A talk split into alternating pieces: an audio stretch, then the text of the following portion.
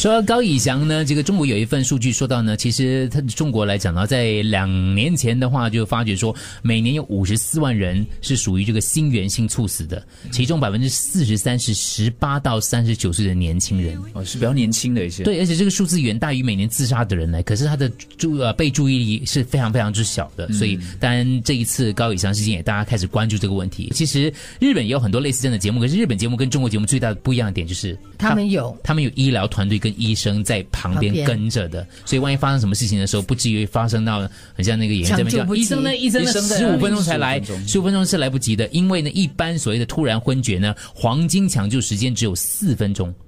基本上，如果你在现场没有那种呃心肺复苏技能，或者是没有那种体外除颤器的话，可以拯救他的时间是非常非常之短的，四分钟。啊。所以，所以有时候我觉得蛮讽刺的，就是当发生一件事情的时候，夺命的事情的时候，我们才发现，哎，原来这样多漏洞的哦，这里有漏洞有有漏洞，而且你知道这个刚才说那个节目哈、叫追我吧，对不对？嗯追我吧追我吧呢，之前那个节目呢，他们的摄制组呢，曾经在这个记者会上呢接受采访的时候说，你要继续往前跑啊，你不跑就会被后面的人干掉啊，这根本就是我们的社会，我们的人生，所以我们这个节目就是在做一个社会的一个这个缩影，所以这个节目的本来精神就是这样子的，就要你半夜跑。然后呢，副导演在呃这个月初刚开播刚开播的时候，就在微博上宣传写到这段话，他说这个节目做起来就真的是熬夜熬出水平，熬出新高度。你不服你就来追我吧，就跟他讲十多个小时拍摄时间呢，十七个小时，对而且相当耗体力的一些运动，他们都得做。对。对对对。可是其实类似这样的节目，日本有一个叫二十四小时电视的直播当中，有一个艺人马拉松环节嘞。嗯，有的艺人是七十多岁的，哇从来没有发生过事故，因为在跑步的过程当中，他们有专业的教练轮流陪跑，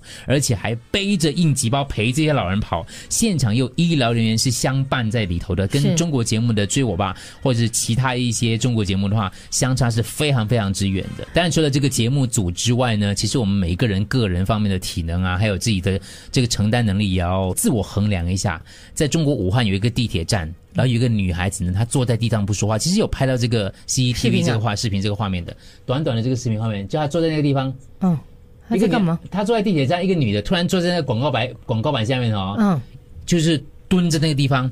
不说话。然后当然那个地铁的人员就发发现她有状况嘛，对不对？就从那个监视器看到之后呢，就跑下去，然后就把他抱起来。上前询问，就摸了一下她的头。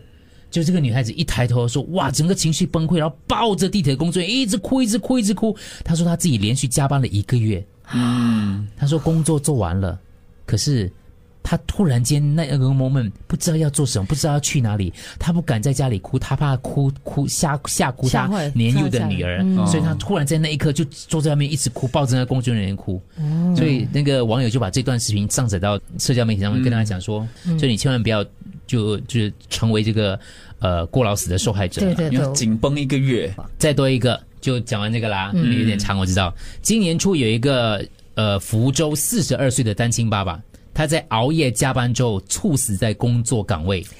留下他家里有一个十七岁的自闭症的儿子，然后他们去检查他的手机，发现他手机里面存着十条给他儿子的信息。就是给他儿子的，就是让，因为他儿子有自闭症的情况嘛，他就说